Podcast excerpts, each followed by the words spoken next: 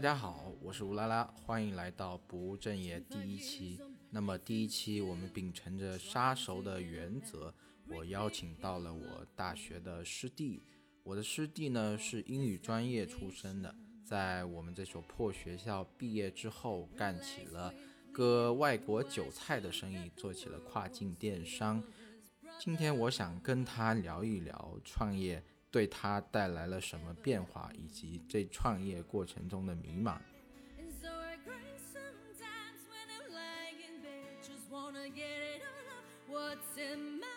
你跟大家介绍一下你自己。呃，大家好，我叫苏林佳，是呃拉拉的学弟。就跟他刚才所说的差不多，我现在在创业，主要做跨境电商这一块，也是属于现在呃不算很。传统啊，也比较热门的一个，算一个行业吧，嗯。因为我是，你是一四年毕业嘛，嗯。我今年是，哎不对，你是。一八年毕业。一八年毕业，然后两年了，你两年里发生了什么？一八年毕业那年是考了研究生，嗯，英语专业，但是我跨考的是哲学的。哲学系啊。那时候呃考了。中大嘛，中山大学，然后进了复试，进了复试之后呢，呃，因为那时候也没有说有什么关系啊，或者说什么，也就是正常的去考，呃，分数呢也不低，就是进了复试之后，但是整体复试的那一关没有过，然后那时候家里面家里面人呢也是说很多人支持我二战嘛，但我那时候就选择了工作，为什么？具体，因为我是二战的人，其实一直以一直以来心里面有一个，大家有很多人都不太理解，但是我心里面有一个有一个心结，就是我我们家是三兄弟，嗯，就是我我一我是最小的一个，一般来说，基本上说这个压力可能不是很大，嗯，但是呢，可能我自己会可能会给自己一些压力，就是我我其实很想去考，但是我接受不了这段。全心备战的，没有工作，全心备战的这段时间的一个自己给自己一个心理负担，所以怎么说呢？因为我家里面我是比较担心父母的一个身体状况，我是想早一点，就是说呃，让父母这边能够相当于说安定下来嘛，然后相当于过上比较退休。因为我我现在父母做的工作是就比较耗身体的那种。也是做一点小生意，所以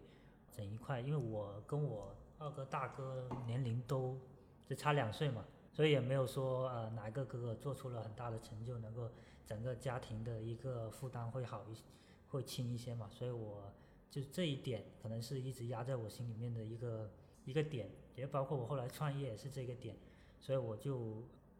没有，其实还有一个原因是因为在在面试导师那一块，我觉得自己没有找到。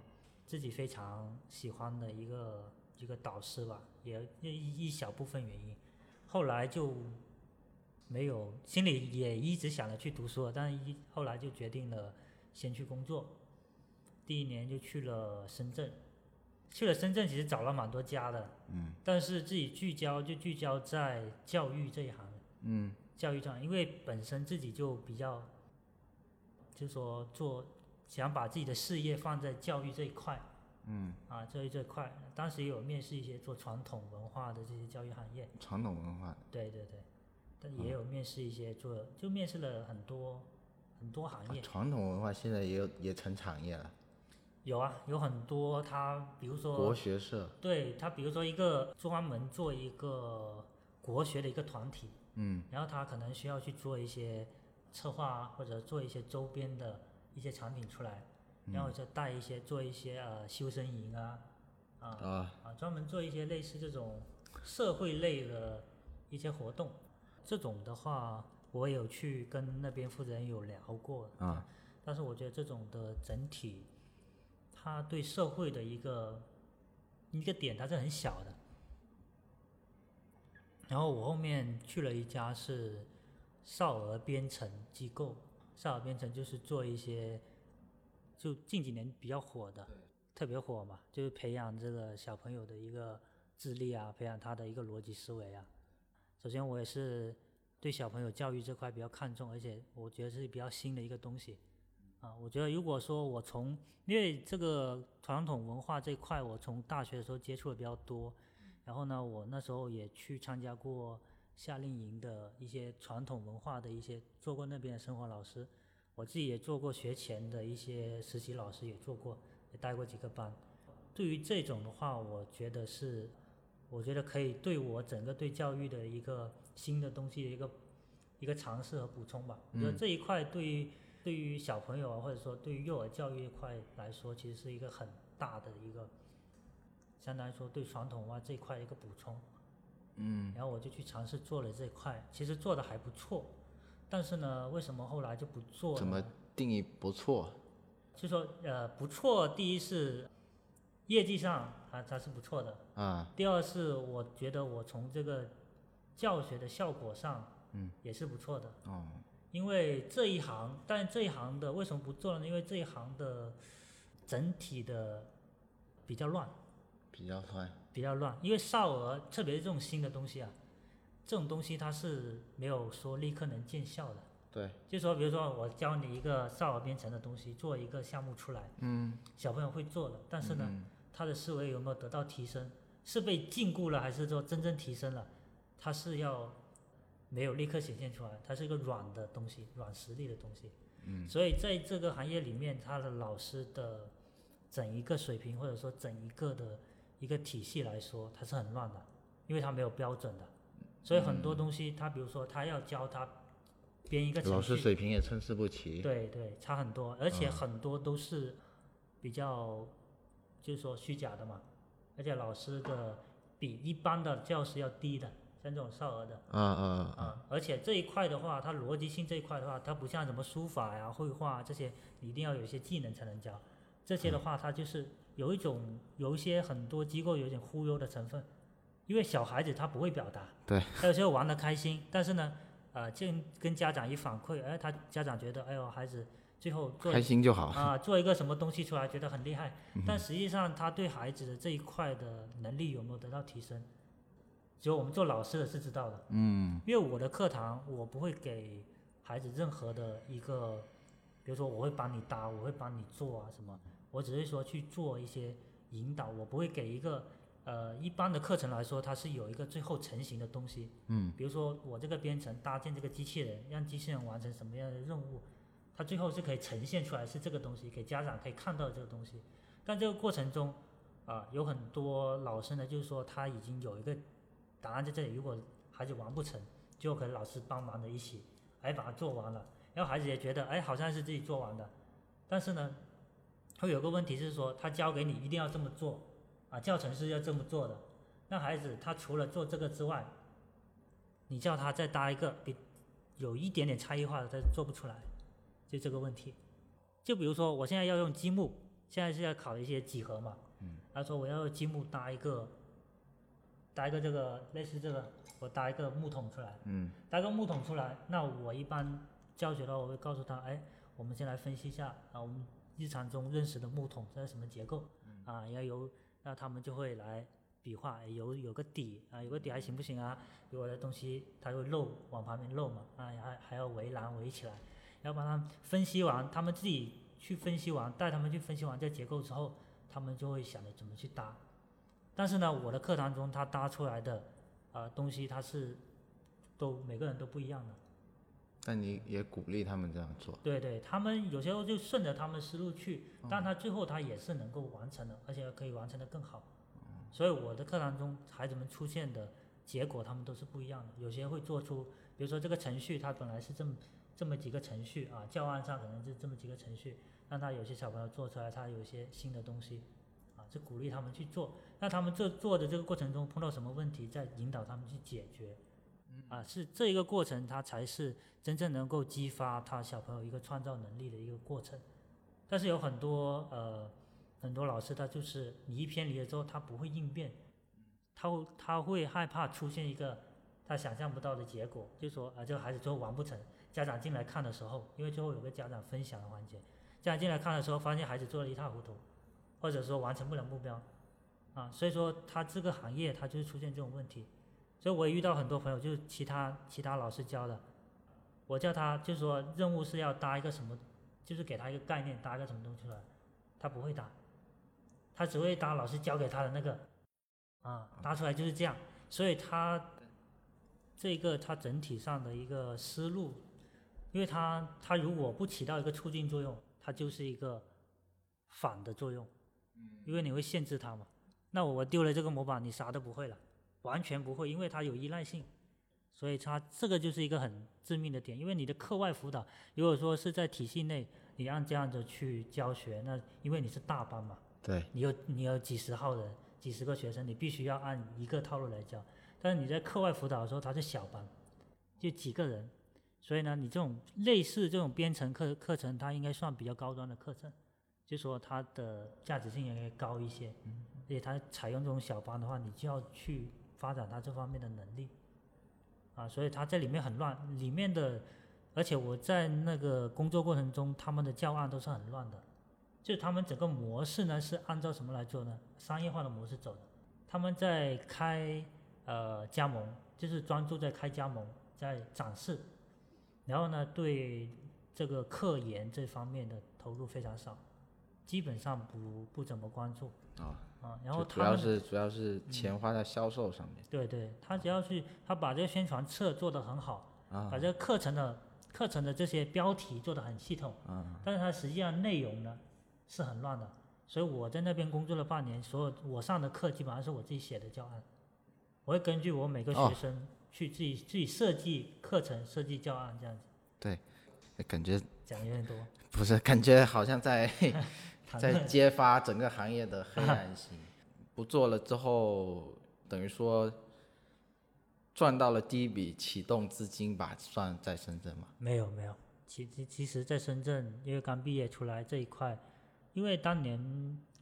我是毅然决然出来的，嗯因为那时候我们老板是扣了我们，就是年前，我是年年后，嗯，就不去了了。但是我那时候因为有些同事就说哦，我一定要拿到年终的这个呃有一些补贴或者是奖金，再再去提这个辞职啊或者什么。我是年前，我就年前一个月我就提了，我就交了一个一个辞职信嘛，啊交辞职信，然后我也是积极的对接后面的事情，我把后面的哦全哦部对接完。啊，然后呢，但是呢，老板那边他是想要我留下来继续做嘛，然后但是我就跟他表明态度，就那个嘛。你你有问过你如果晚走多少，你会拿到那个钱吗？嗯，就是你如果呃，再忍个一个月就拿到第二年第二年回来再做一个月对接，呃，你后悔吗？我不后悔。哦，我是有点后悔，因为我在没拿年终奖之前提了离职嘛，嗯，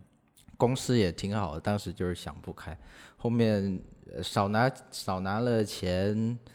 呃，虽然也不多啊，但对我们现在二十五岁的人，可能确实能够能够活下去，所以我觉得这种也是生活给我的第一课吧，就不要跟钱过不，去，有时候。啊，对。但是就是有更多的问题存在，因为我不是说换一个工作，对。而换一个城市，因为我要来到广州，啊，所以说我这一块我就把我能够完成的工作把它交接完了，给足时间给他们去去筹备这个对接的事情。嗯、然后他他年终还是给了钱，但是呢是扣了我半个月到一个月的工资，然后到年后的话他就没有没有再就说呃哦，他还扣你工资是吧？对对对，他是那一个月工资没发，他哦他要到第二年来了之后再发。所以是后来我我朋友建议我去劳动仲裁或什么的，但是我就就没心思搭理这事情，因为我不想把这事情搞得太僵吧，又嗯好聚好散嘛，我感觉不要搞得太僵。然后后来就来了广州嘛，在广州广州的话，我跟我朋友一起去筹划怎么样去做一个呃未来的一个规划，在那里规划。那为什么是跨境电商？其实你去年年底的时候，我们有我跟我那个搭档嘛，华明嘛，那嗯搭档其实大家都说，呃，想要做一点事东西，做一点，就说大家一起创个业，或者说能够做一点，一起能够搞点事情出来。然后我们去考察各个行业嘛。其实我们有尝试做过教育行业的一些公众号啊，然后有做一些其他东西，还有做一些设计啊，什么都有做。然后呢，我们去呃也有去了解这个外贸，然后我们嗯参加了一些展会。然后整体上看的话，我们觉得这一个市场是比较大的，就说整个市场来说是比较大的，而且结合我们两个人的优势的话，感觉应该还有机会。优势是英语跟他的是设计嘛，英语跟设计，其实也无关紧要的，主要是我们看好这个市场，我们觉得这个市场是还有，就对于我们现在进入来说，呃，无论是职能还是什么方面，还是有机会的，因为因为如果一个市场对于新新人进入，他必须在风口上他有才有市场，对因为你的专业专业程度不够别人，对，他一定要风口，所以我们觉得它是一个还是很有潜力的一个风口，因为在做做跨境这一块，它整一个的范围是很广的，嗯，它也包括这个呃呃已经发展成熟的，像现在已经自给自足的一个中国，中国已经很难搞了嘛，国内的国内的我们没有信心搞，其实啊，那在海外的有发展成熟的欧美，也有正在发展起来的一些东南亚，还有一些还未开发的一些非洲地区，所以说它每个阶段都有市场在做，所以我们觉得无论我们进去，我们要专攻哪个方向，它始终是有市场的。所以啊，我们确定了这个方向之后，我们就去做嘛，然后我们就去找这一块的的职位，嗯，职位那我就是找运营这块的嘛，然后他就找设计这块的嘛。他、哦，他也有去，呃，因为我知道你是有啊进某家公司去偷经验，啊，对他也有去，他 他最后他也是找了设计，但不是关于电商设计，他还是作为他老板哈，因为他怎么说呢？呃，找工作也不容易，其实你找着找着你压力就大，因为大家都是跨行业，跨行业，所以不过他还好的就是他本身就做设计的，所以他做找电商设计，他本身就有有这个那你你怎么说服别人说你来跨行业做运营呢？其实我没有什么资本，我就有一个英语专业八级证书。啊，然后也面了好几家，所以你觉得他们让你去做跨境电商的运营，是因为这个八级证书？呃，也不是，这只是一个很小的门槛，起起码有一样是可以，嗯，可以弄的。第二个就是呃，我面试了很多家，面试很多家，基本上，呃，我要求的薪资就是保证我生活就 OK，因为我也没打算的说啊、我要在这里面赚什么钱，然后所以我去面了很多家，也是机缘巧合，啊，机缘巧合去面了一家，然后那一家正好可能也就缺人，然后也在培养一些新人，嗯，但工资也不高嘛，所以我就先进去做，就是类似运营助理嘛，嗯，也是让你运营，助理、专员这种。嗯，他是前期让你熟悉熟悉之后，会让你自己带一个店铺运营。就说我找的这些公司是偏中小型的，就说你能够接触到比较多的方面，那你的掌握的信息会量量大一点。如果你去大的公司的话，第一它的门槛高，第二你是做专门一个岗位的，比如说你去做写文案，可能就专门写文啊，案，这个我知道，啊大公司就是一个萝卜一个坑。对，对，那偷完经验之后，就开始着手做亚马逊。也不算偷经验，就是有这么一个打算。然后对对，这个很正常，对这个很正常。中途呢，就是也有做过设计装修。当时为什么想说做做一票设计装修？其实也是机缘巧合，是因为我们觉得，因为这个我们在做这个过程中也要去探索别的一些路子嘛。哦，就说就说我们在这一块，好，在这一块这个过程中，我们去看一下能不能做哪一块的路子更好做。也是他呃，我那个搭档，他有一个单子过来，然后正好呢，我是做过少儿编程的嘛，他那边正好是要做一个少儿编程的一个培训机构的设计装修，好吧，然后我就可以拿我以前的一些资料，或者说呢，我懂。去啊去来跟那边对接嘛，然后他再出一些设计嘛。嗯，然后我们再去落地落地去对接，然后正好我哥是做室内设计，有这个施工的一个合作方，然后就整合了资源去做这个东西。嗯，也是相当于情急之下赚个几万块钱嘛。就是能活下去。对对，能活下去。那一笔钱主要就为了买买一副琴，买买一买一船琴，就那个古琴。呃是兴趣对，兴趣。哦，你花了几万块钱买一副琴，那个那个琴到我们一共赚了大概两三万块钱，然后嗯我、因为他是主主打设计的，所以对它设计上是有有一万多块钱，他是单独给他的，所以嗯我们分下来大概每个人也就不到一万左右。对。然后我大概花了六千多买了一副琴，然后其他的还了一些债，基本上就没了。你要创业，然后一万多买了副琴，然后后面就是做电商了，开始，后面就到了因为你已经做了一年多了嘛。差不多差不多不多。做了大半半年到八九个月吧，然后一开始是运动产品，有做一些有做一些其他的一些小类目的产品。对，但主要是运动，对吗？呃，推的主要是运动，呃，不是，啊，做一些比较偏门的，比较嗯偏门的，比较冷门的，比如？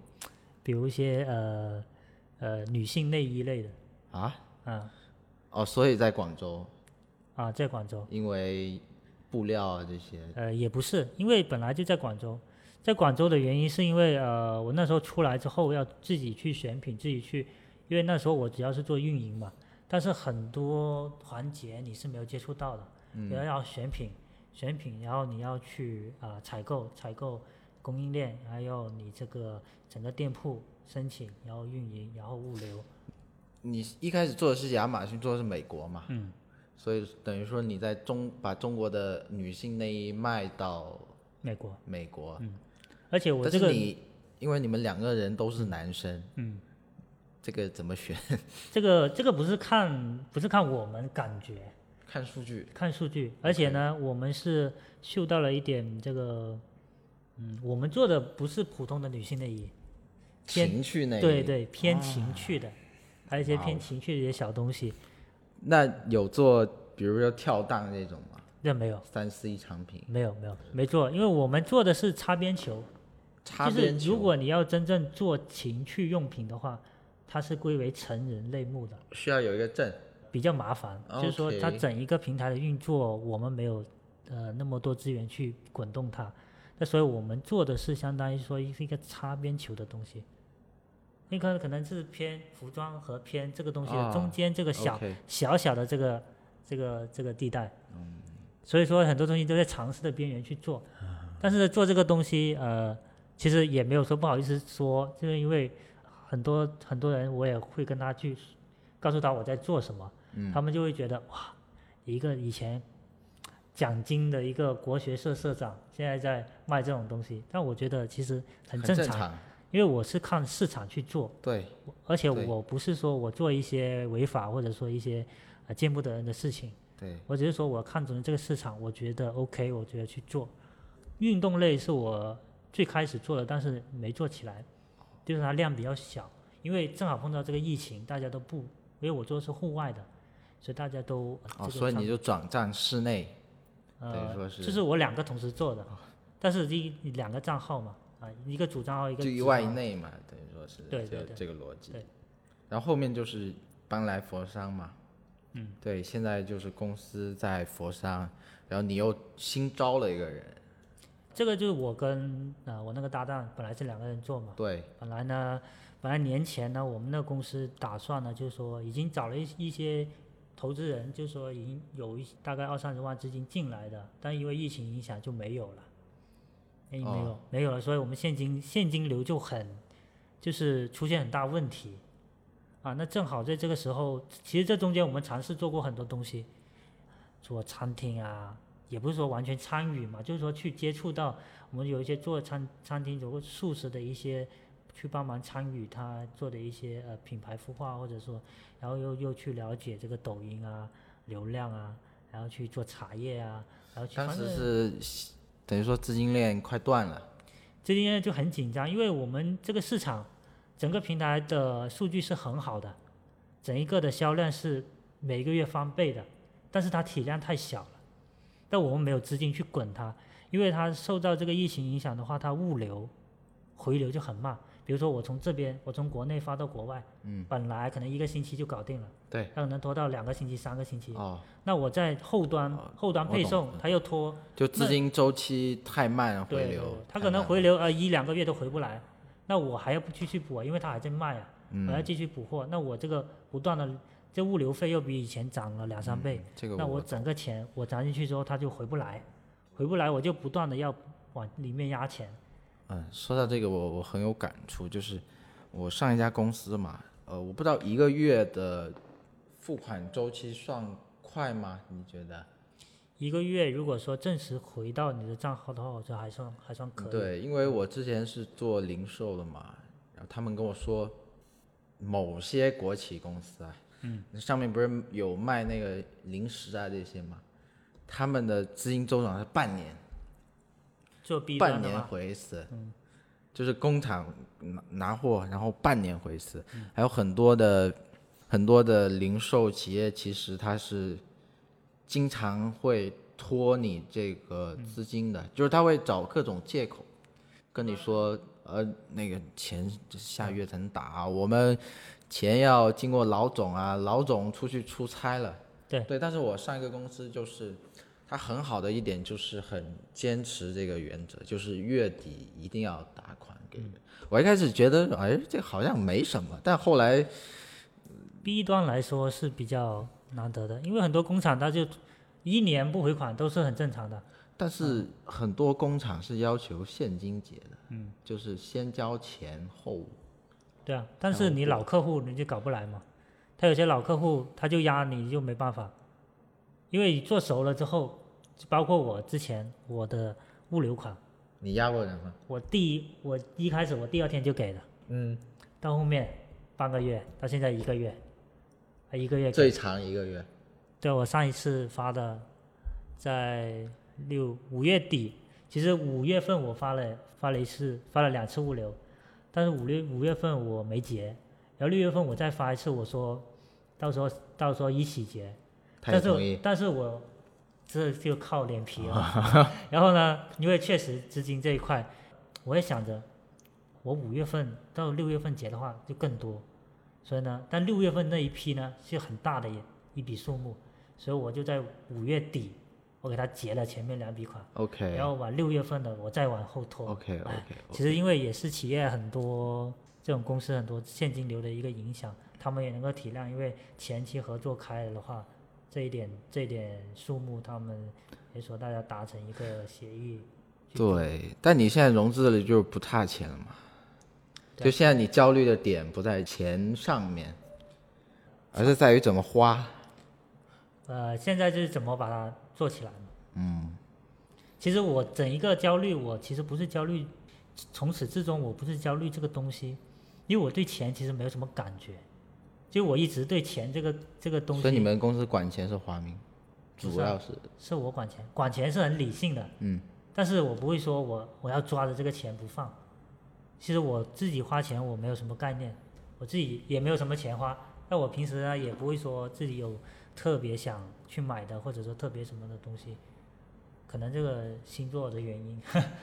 所以钱这个概念不是很 不是很强。但是呢，我焦虑的点其实是对整一个确定性吧，但是创业就是没确定性啊。对啊，所以说我从我从毕业到现在，我感觉我一路都是这样对，但你不觉得很神奇吗？就是你闭眼一想啊，你一个读读英专的人，大学弄过国学社，然后有一天会卖内衣卖到美国，然后现在是在卖化妆品卖到马来西亚。对是哦，你这样一想，好像对，就是你你四年前吧，或者你两年前刚毕业，你绝对想不到说你会做到今天这个样子。可能过两年又没想到对，做到。其实也，其实整个整个，我会现在回想起来哦，我从高中，高中我复读了一年，嗯，但那一年呢，考试出来我也没在意，就是说我报志愿我随便不就随便填了，我我填的那时候我就想初审，然后我就随便填了一个，那朋友说南邮不错，我就填了啊。我也是啊，啊，我也是？就我们那个地方的人，地父母帮不了你，他们都没读过大学，不知道大学学哪个专业。因为我三个都是初审嘛，我当时就想初审，然后父母给不了建议，那就问其他的人，然后他就说南邮不错，那不错就去读嘛。因为刚高考完，你其实，呃，我是这个尿性，就高考完就感觉一口气没了，就我不会去想说我将来怎么办，所以就迷模模糊糊上了这个大学大学啊。我是因为高考完，我办了一个补习班。我那时候提了一个概念，就叫新接力，就是我不请老师，我请的是高三毕业的这个优秀毕业生。嗯，因为我的关系，我在感觉整一个 整一个那个文科全市的前十名，你然后理科前十名我啊都、我都能联系到，哦，他们基本上都过来，然后呢不不过来我可以让他们挂名，然后整一个运作起来就是专门把这个打成一个特点在。湛江吗？对啊，啊然后我就说就是新接力，就用高考毕业生，因为高考毕业生一开始没人来的，对，他们要先去玩，然后玩完一圈，大概半个月过去了，玩完回来找点事情干。对啊，这个这个我觉得很正常。我当时很多的就是那种考上比较好的学校，暑假都会去辅导那些快上高三的人赚点外快，对啊，甚至有一些还在这中间产生了一点爱情的火花。有的有的有的，对 对，所以我当年就就做了这个事情。你刚才说这个稳定性的事情哦，就我觉得这个这个才是对的。这如果你二十一岁就知道自己二十五岁要干嘛，我反而我会有点慌哎。但是你完全不知道的话也慌，因为其实我一直可能之前我，完全不知道会对你造成什么困扰。就我完全不知道我明天可能还在哪里，就这这种感觉。就我说个逻辑啊，就是比如说你资金链好断了啊，断了，那可能、呃往差了想，你可能欠了一点钱，嗯，啊、但是你重新回到人才市场的话，你是比别人有优势多的，就你简历写出来，人家肯定是要你，甚至说你是可以挑公司的，对啊，重新回到人才市场，你是。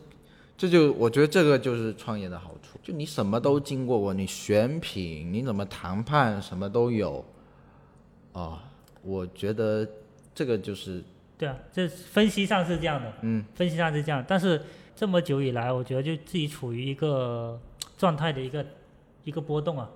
但有时候就觉得啊，我之前也写过一些自己写过一些小文章，就说有时候还看得挺开，哎，觉得这样生活还蛮好啊。这种不确定性，它其实就人人生的常态啊。有时候看着就很开，那有时候呢就觉得啊，真正陷陷在里面的时候，不是说我不能够理性的去分析我将来要怎么样走，比如说失败了我要怎么样走，比如说成功了我要怎么样走，你可以分析得到，但是那个状态它就会陷在那个状态里面。你觉得你享受这份工工作吗？还是因为因为你有跟我说过嘛，就是你想赚一桶金，嗯，然后可能就去读书。呃，你在厦门的时候跟我说的是，你赚一桶金之后还是会去搞教育，嗯，等于说你的重心其实还是还是想搞教育的。对，就是说我读书的目的也是为了这一块，就是我呃，我是想为社会做一些做一些呃有价值的东西。嗯，那我定的方向其实是做教育这一块。嗯因为我觉得我曾经想象过，嗯，很多种模式，呃，出来创业之后，就是工作之后，呃，我曾经想过我要做，就说将来的教育的方向是偏，呃，除了人文这一块，可能偏一些呃逻辑理性这一块。就像我们出来，其实，在你说呃一般的大学出来，你说思想品德上啊，或者说你的呃道德上各个方面上，呃情怀上各方面都大家都相差不多，但是呢，我觉得做事情方面普遍缺失，因为道德这一块的话，呃，我觉得是呃随时都可以培养的，就是说这一块是一个长期培养的过程。但是在大学期间，我们除了学习自己的专业课嘛，但是很多东西我们没有学到的。对你比如说理财，你比啊，如说、对，这呃这个我我理解，这个我理解，因为大学其实说白了就是一个工厂，他教的是所谓的专业，就是我有这个社会需求，然后反推过来，哦，这个需求需要这些人，那就设这个专业嘛。然后就是其实培养出来就是让你去工作，而不是让你去去什么东西。但问题是，我我我还是很不解啊。包括我刚才跟你聊，你说的是你下一年的目标是什么？下一年目标啊？嗯，下一年的目标，我今年就是，呃，先要把整一个公司这边搭搭建构起来。不用说多少钱？多少钱呢？对，这个很难说啊。啊，刚才不是说一千万？对，但主要是你你跟我说的一件事是，你拿一千万之后要去考研，这个我真的很不理解，真的很不理解。呃，哦，因为我对可能也是。就是那个吃不到葡萄说葡萄酸吧，就我对中国的研究生机制是有点意见的。嗯。然后呢，嗯，我说实话，我为我为什么跟你说我很庆幸我自己没读上研啊？就是你必须出来跟真实的世界碰撞连接，你才能真的能能变化到很多东西。对，当然你如果说跟王石那种，人家好像五十多岁去。去哈佛读个本科，啊，这种我能理解。但是你说你要在，在拿着一桶金，然后进大学考研，你是去炫富吗？拿着一千万进大学考研？这个这个怎么怎么说呢？呃，第一，读书对于我来说，它呃并不是一个职业规划，嗯，它是我想想要的一种。你想重回校园？呃，一种生存状态，一种生活状态。哦，我也就是说，我将来我想，你希望说你自己没什么经济负担，然后能静下心来学一些东西，去做一些研究，做一些学术，就这这这个，我希望说，我将来无论说多少年后，我能三十岁、四十岁以后，嗯，我是有这么一个呃状态，或者说我是有这么一个学术素养在去滋养我的生命的这样子的一个生命状态，所以说呃。呃，这一千万跟他去跟我去读书，他是呃没有一个太必然的一个一个因果关系。然后呃，之前考研为什么说没有去二战的原因，就是第一我没有找到我要去过这种状态的这个这个路子，就是说我去，包括我去面试，包括我在准备的过程中，我去思考。第一，我是看很看导师的。对，很挑人嘛，很挑导师，所以我在整个面试过程中，呃，我虽然被刷下来，但是我对导师这块我没也没有说呃，我很跟我很契合的导师，感觉上是没有很契合的导师，所以整个体制是我是可以不在乎的，但是我觉得跟对导师来说，你可以学到的东西是最多的。那你跟对一个导师，你学的东西，你将来做学术研究做。将来的一个方向可能就会发生一些，呃，大的。有一个搞笑的场景，就是比如说你拿了一千万去读研，我们知道现在很多研究生导师会，呃，压榨研究生啊，我不让你毕业，嗯，我觉得你拿了一千万过去，会你不让我毕业，好吧，拿一万砸他脸上然后走，对吧？这种，哎，我觉得这种这种状态其实也挺爽的，对，也挺爽。呃，你会不会有种感觉？呃，我自己会有这种感觉，就是有时候你觉得你自己没在某一门上很专业，没有成为一个专家，你觉得你赚的钱你赚的很不踏心，呃，很不安心。你会有这种感觉吗？因为你是做，你是很想做学术的嘛。嗯。那我呢？我其实是很想成为某一行业的专家，就是很专。靠那个技术去赚钱，是的，是有会有会有这种感觉，因为因为他毕竟，就比如说我们现在在做这件事情，它对你的壁垒在哪？它它就是一个要跟市场变的，嗯，跟着市场变，所以这种东西的话，就是你没从长期稳定来看，你的核心能力，它是呃变化的，也不是说变化，就是说你。呃，是波动的，是比较波动的。所以说你追风是很 追风是很难的，也是很累的，因为你要追一个一个的风口，但是这过程中它是它有一些能力是隐形的，就是很软的一些能力，它不像那硬的能力。就像罗永浩，他知道什么时候他都能起来，他这个倒了，他另外一个能起来，他这个倒了，他下一个还是能起来，他其实是有这个能力的，他是有这个能力在运转，在转这个盘。对，但是你又说他有没有专业的能力啊？他会不会搞手机啊？对啊，所以说很多，呃，你说不踏实吧，他其实他有更更大的一个能量去整合这个资源，是这块的这块的一个能力去去运作。啊，但是你要说比较偏稳定性吧，他随时可能失败的，但他永远都会再起来的。呃，我问个可能大家会比较感兴趣的问题，你第一桶金怎么来的？因为你跟我说你是你是去什么融资，我还没赚到第一桶金，不是，我是说启动基金，没有启动基金，但是你不是开这个呃四十多万吗？没有，就是这一个吗？对，你的启动基金是这一这一间公司就是这投资人这边一开始啊，一一开始。一，开始广州那间公司，对，这边其实我们资金启动很少，嗯，比较难的地方是因为我家里面的，呃，其实我家里面一直这个多余的钱一直不多，因为我三兄弟嘛，然后呢呃各个方面的支出，然后加上去年我家在老家盖房子，啊，然后呃整体我爸妈他确实是支持不了我，但他心里支持你，肯定支持啊，就是说啊，这个很难得，对啊。这个很难得，他肯定肯定支持啊，因为他他们也不想，他们不想我创业，因为觉得太辛苦了。不，他们是不支持你创业，他是不想我那么辛苦创业，但是呢，只要我做决定，他们都是全心全意支持的。从小到大都是这样，是吗？对。呃，然后呢，我爸妈那边就给了我一千块钱，嗯，这个叫我叫我说买点东西吃，就是说平时买点呃多买点一些水果啊一些东西，平时可以花嘛。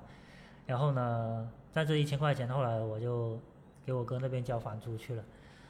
这边的启动的资金的话是管朋友借了几万块钱，然后我那个搭档也借了几万块钱。就都是管朋友借的，对对对，然后本来有朋友准备进，就是说会投一点钱进来，因为这个疫情影响的话，后来我就也没再问这个事情，啊，因为之前我们都谈的差不多，这个合同也差不多，就有一些分红合同啊都有做的一个版出来，但后来我也就没有问这个事情，我们就自己去解决这个事情，呃，所以就是整体运转差不多也没赚什么钱。因为它这个整体的一个公司的一些基本上的花费，它也在花费嘛。你的账户上是赚钱的，但你整个公司的盈利的话，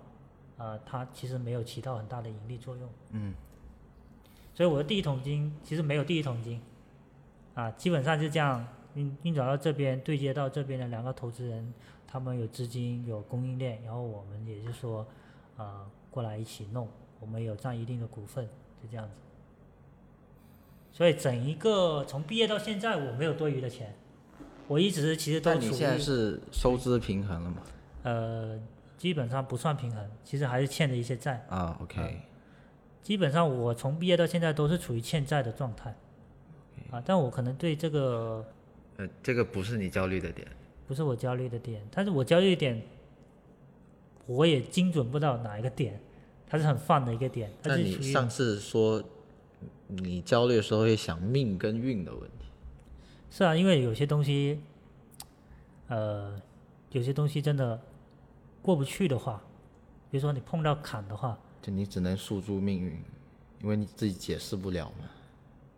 嗯，因为我妈很喜欢算命。OK，我妈很喜欢算命，但是她算到一些东西的时候呢，呃，正好呢很契合，就说有很多东西你觉得是很巧合的，就说哦，我这样碰到这个事情，那个碰到那个事情，？比如呃，也就是说创业吧，他算到你会创业，啊，算到我会创业，哦。啊，还算到我这个创业，会说会会有人投资，OK，啊，他之前他说，然后会算到一些说，呃，不用担心，呃，会有人投资，前期会难一点，啊，什么这两年这基本上也也会会起来，但那时候因为我在想，我那时候哇，我完全就是哪有人会投资啊？那时候疫情期间，啊，整个公司这个时候，那那时候也找了很多老板，但是呢都没有谈成，但就机缘巧合，突然间就哎过来跟两个老板一谈，第二天就办公室就租下来了，然后这边就开始搞。还有之前遇到了很多问题，就是嗯也解释不清，反正就是你觉得是机缘巧合，觉得是什么东西，但他就在这个坎是到目前为止基本都是准的。啊。其实我本来是不信这东西嘛，因为佛家讲的，你这个算命本来是不不去这个，那佛家讲不坏姻缘嘛，嗯，就是像因跟缘空无自信，但不坏姻缘。但他不支持你去算这个东西嘛。好像也没说啊，对，他说他是不支持那个人来给你算，因为他觉得他泄露了一些东西，但总体的总体他其实没说支持跟不支持，因为在他看来，你最终要做的是心无挂碍嘛。对啊，然后我妈就很喜欢算嘛，特别是在很难很难的时候，比如说家里面很难，或者说我这个困境很难的时候，但是问题是，算了，你的发展是好的嘛？嗯。有没有算了坏的时候？然后你你想去改变它，就是你想改命。因为我们一般一般人去算命，其实是想改命，对啊对吧？对对吧？如果算了你创业有人融资失败，那会怎么样？问这个才是关键啊，这个才是关键就是。我就会想这个问题，就是这个命这个东西，因为有些时候，呃，我们都说不要不要不要不要老待在待在自己的一个舒适圈嘛。对，但我又会在想，为什么人人这么短，一生这么短，好不容易找到个舒适圈，为什么你要一定要拼命的跳出自己的舒适圈？但没人逼你啊，你有选择啊。对啊，就说我这个选择，啊、就是这都这个问题很乱，我感觉就很乱。有时候你很多时候我就感觉自己是，就像佛家讲的嘛，心能转境嘛。但是绝大部分百分之九十九点九九九九的时候，我们还是被这个境所转的。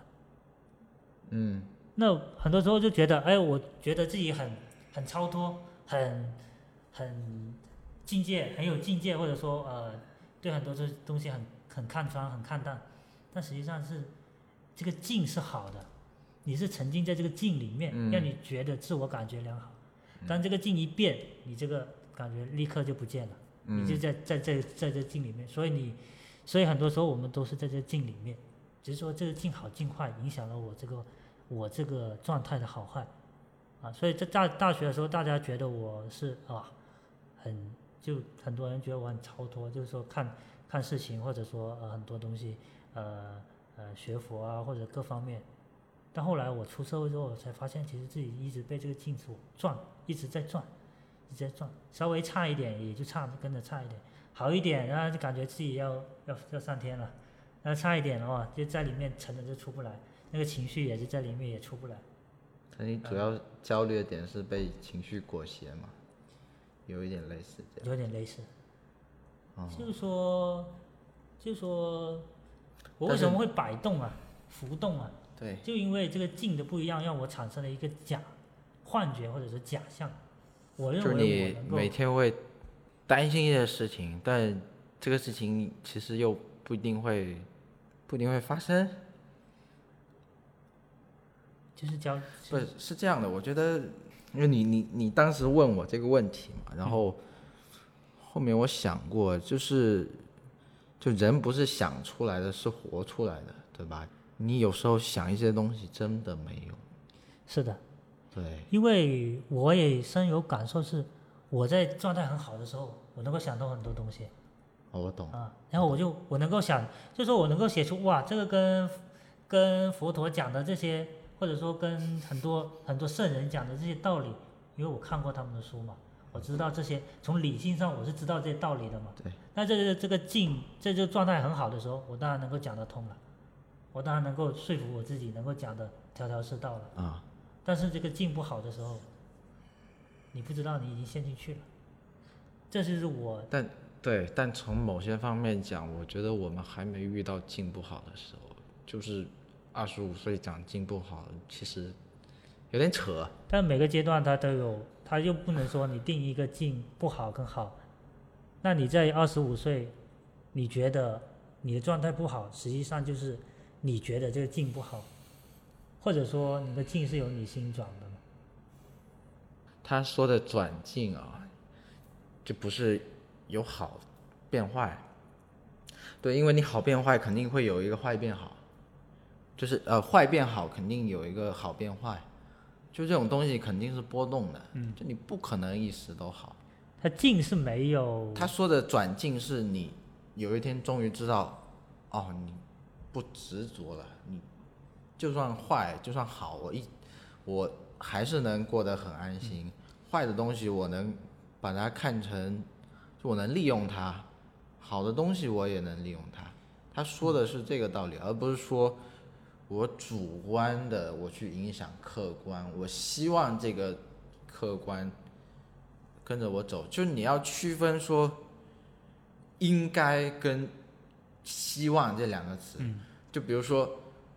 我希望那个女生是我的女朋友，跟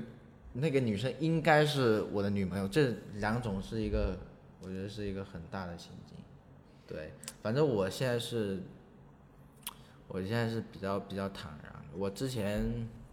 我之前做了十几次的心理咨询吧，嗯，啊，就是就在厦门吧，哦就就是做那个心理咨询师，然后，呃，通过他也得到一些帮助，因为当时就是跟你状态差不多吧，就是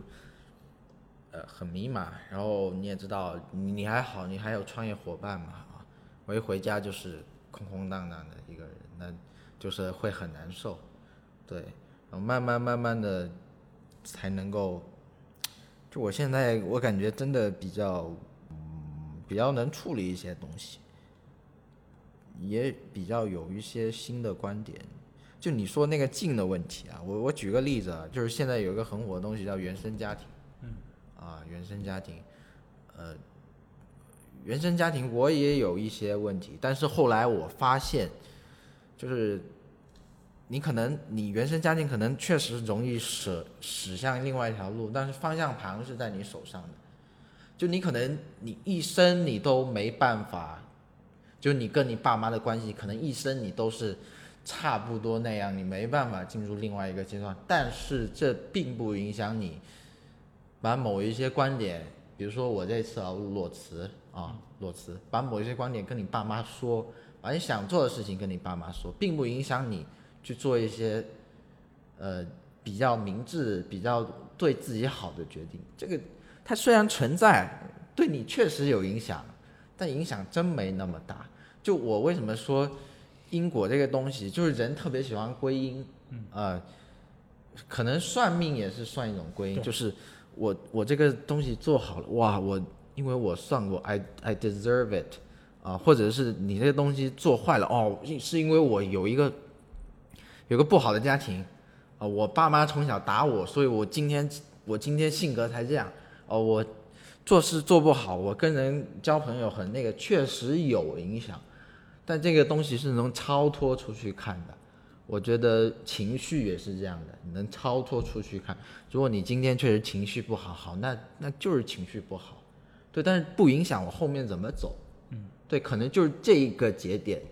对，所以我为什么冥想，就是冥想，它其实是很很关注当当下的一个东西。佛经里面。最喜欢的一句话，我不知道你是哪一句哦。我最喜欢的一句是《金刚经》的那个“法上应舍，何况非法”。嗯，对我觉得这句话，我当时一听我就鸡皮疙瘩起来了。它就是比喻说，法是一条船嘛，你渡江之后，你不可能把船继续扛着走，就你要把船舍掉，你才能上岸。就是法上应舍，何况非法。就是有时候我我想太多的时候。呃，我觉得这句话就对我特别有用。对，法上应舍，何况非法。再说，因为你今年二十五嘛，对吧？快快二十六了，过两天。啊？过两天。你不是九五年的吗？我九四年的。哦，你你比我大。对，我比你大。你比我大。哦，二十六了是吧？你过两天你年龄会有没有焦虑？因为我二十五，我是二十五的时候才意识到，我靠，我我已经二十五了，我我得做点事情，我不能再混了。我真的是二十五岁，呃，当然也包括这次疫情嘛，嗯，呃，什么突然间科比就死了，就我突然有这种，我不知道后面会怎么样，我得我得去，我得我得去了解自己，我不知道你你知到哪个年龄段会有这种，我对自己没有什么打算，其实嗯。我对自己，因为我对自己的年龄也不敏感，我对我将来的打算，可能我现在没有，就还没有对象嘛，就你的焦虑不是年龄焦虑，呃，不是年龄焦虑，也不是说我将来找对象或者说结婚这方面，我从来没有考虑，很少去考虑，因为我可能第一我没有女朋友这一块，我不去这这方面我暂时还不用去考虑。年龄这一块的话，虽然我爸妈也催着我去找对象这一块，但我对这一块也没有什么焦虑。对将来的生活，我自己的生活我也没怎么考虑。然后最大的考虑点是可能父母这一块，因为我妈身体其实蛮不好，今天呃经常会有一些就年年纪大了，然后有些也做过做过一次大手术，所以呃我主要焦虑的是是这个点，等于说就呃家庭这块把身边人这块照顾好这一这一点，至于将来呢，呃我自己生活啊这我觉得没什么问题，我觉得五百块能生活，一千块能生活，但是这是处于我现在还没有，就是说没有对象的这种嗯。呃这种状态，可能有了对象之后就不一样。嗯，然后说我对将来是没有打，对自己这一块是没有打算的，对，因为我对我现在的状态和我将来可能会发生的一些状态，我是第一我不确定，第二所以我也不想去说我现在就确定一个什么呃大的方向，因为确定不了，确定不了。嗯所以我基本上对自己的规划，包括职业规划也好，这一块的话，我只是一个大的职业规划，我会做一下大的方向，但整体的一个在哪买房、买车啊这些，我都没有一个什么规划，多少岁结婚啊，啊生几个小孩啊，没想过。对。那我再问你一次吧，你你如果下一年比如说拿到了几百万、一千万，你会去做什么？但我觉得你拿一千万之后，你不可能甩手走人的。这就处理嘛。我第一呢，我想让自己有有比较稳定的资金来源。对，不不论是这个多少的问题，嗯因为你单单有了这个钱，或者说你有了这个这个基础之后，你可以将它缩小，这是一个稳定的一个基数就，啊啊。你不一定说我一定要持续的赚很大钱，就是建立一个系统，让它自己去运营。对对对，让它继续，我这从中就是说稳定的去收益就 OK 了。OK，就是啊寻租这种叫做，就是等于说啊，就是说，比如说这个股份分红啊，比如说我做一些投资啊，我做一些呃去去金融这个这个资管啊这一块都可以做。然后的话，呃，自己个人的方向就是还是呃做一些自己比较喜欢的一个教育啊，呃学学术啊这一块的方向。但是一年后会发生什么呢？我自己也不知道。因为有可能就是说中间呀、结识了女朋友啊，或者说将来会有面临很多压力啊，会有什么大变数啊，这很难说，这很难说。我们以五年一个节点，你会对你二十岁的时候说什么？二十岁，二十岁个问题，二十岁我在干嘛？大二，大二对吧？大二大二，是大二吧？十八是，十九是进进大一嘛？一四年进大一，你算算，一四年，一四年，对啊，就是大二嘛，嗯，就是大二。哇，大二大一或大二吧。对啊，我倒还好，我我是一个很少回头看的人。就是真你要对你二十岁的你说一句话，说一句话，是建议吗？还是随便你，随便我？我会跟我自己说，玩高级一点的东西，真的，玩高级一点的东西，然后多多花钱去旅游。可以，我可能对自己说，就那样吧，就那样。就那样，啊，就那样，什么意思？随遇而安。其实我大学还我觉得过得还 OK 哦，啊，就因为我就是也没什么遗憾，嗯，多谈恋爱。你你叫我谈恋爱，其实也很就没没那个没那个也没那个状态，就是他那个我那个那个时候做的是我觉得很符合那个时候状态的事情，哦啊，我懂，我懂你意思。因为也是，整个过程过来，呃，毕竟大学我基本上做了我想做的事情都差七七八八。哇，那很很棒。那你你创业一年，你觉得对你来说最重要是学到什么？打破这个假象，打破假象，就是各种反馈是吧？就你发现很多东西不是你想的那样。很多东西是我活在自己一个虚假的，嗯，营造的这个这个东西里面的。啊，就是我们说学生思维嘛。啊，就是就是我以前的我，就是一脑门子热的。当我进入到国学这个圈的时候，其实我进入到了一个很大的呃假象，自己营造的假象区。嗯，就是说呃，第一，我接触到这一块，我可以滔滔不绝的给大家讲《论语》啊啊，讲佛经，讲这些，哎，大家去参加活动，我去我去我去打坐，我去禅修。啊，我去参加各种这种很，但大家觉得很高远、很什么的。虽然我是很真的很沉浸在其中，这其中也学到很多东西，但是慢慢他也在营造我自己给自己打造的这一个假象。还有这个人设。因为我把自己定义是这样子的，哦，我是很呃哇，对对吧？明白吧？我懂。然后我慢慢打造了之后，其实我不接地气，就说我在自己的一个理想塔里面，我走不下来了。嗯嗯嗯所以很多很多现实的问题，我是呃会很多内心的一些挣扎，但是我会用这一套来排斥自己的本身的那一套，嗯。啊，所以它两个会发生矛盾跟冲突。那这两年工作期间呢，就是不断的在这挣扎的过程中，你两个东西会碰壁的，会碰撞的，碰撞你会发现，哎，自己原来真的是处于一个很大的假象，但是这个假象中它有一些很珍贵的东西。我我要做的就把这个假象打破，两边融合，我保留那一块东西。所以我现在说不是说我要完全推翻我以前学的这些国学啊、佛学啊，全部推翻它。成长是一个啊，变复杂的过程。它是不断的，我去冲，我去冲击它，然后呢，我要把里面的真实的东西给它留出来，然后把它再继续去做大。那我要面对真实的自己，这是一个比较大的问题懂。所以我要现我在创业过程中，我要遇到很多问题，因为我遇到很多自己情绪上的问题。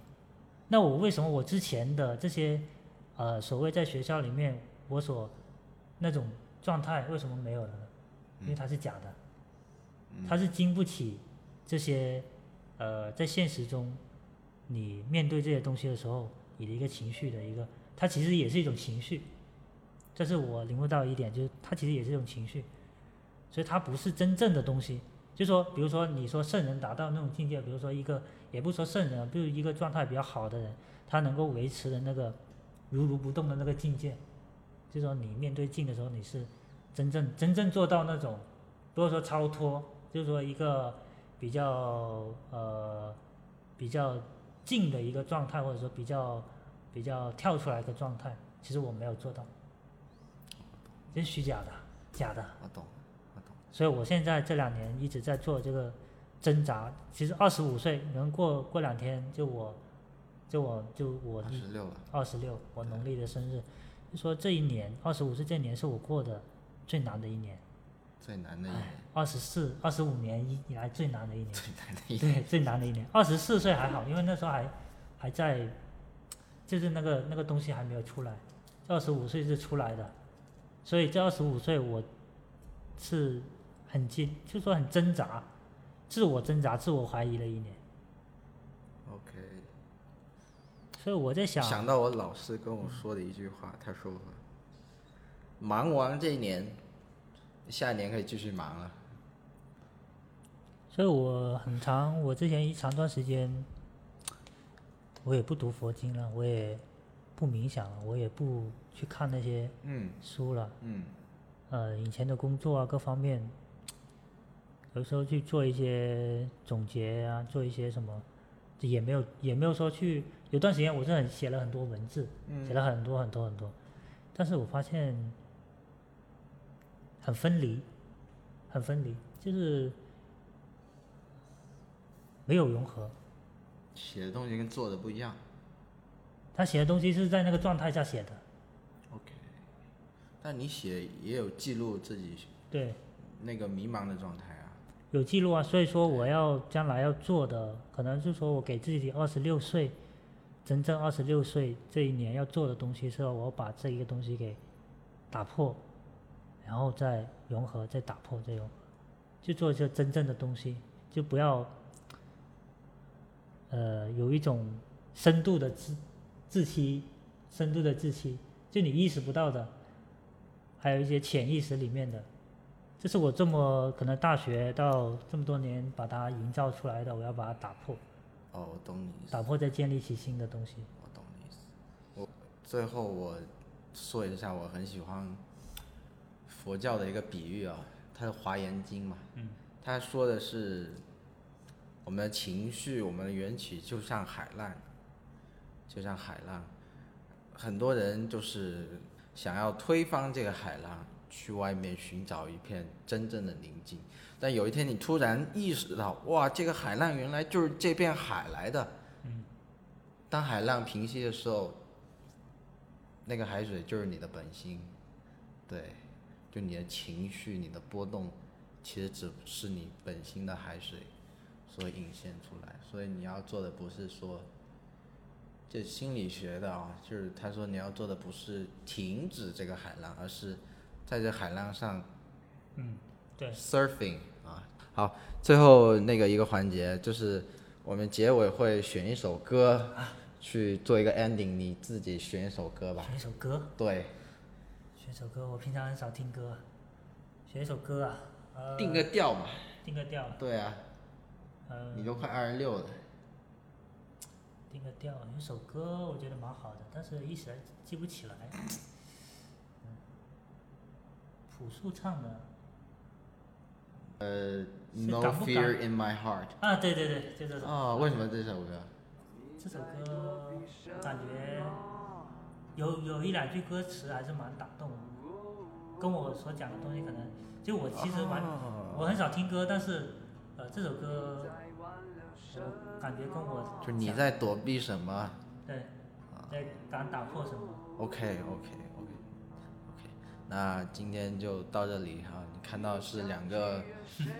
吃完饭、喝完酒、油油油头满面的人，然后眼睛也睁不开，这不是我平时的模样。你曾经下跪啊那就这拜拜所以你眼不危险。哦哦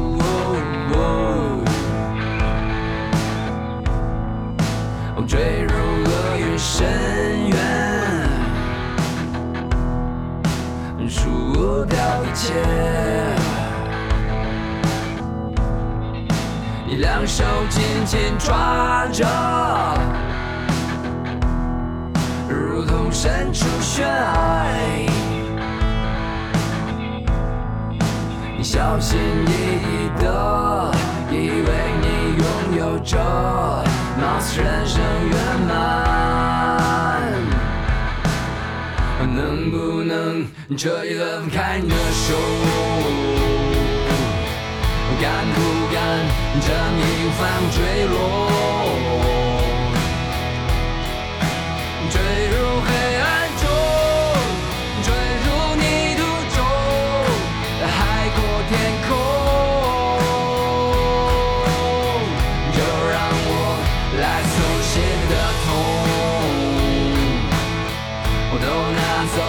让我再次两手空空。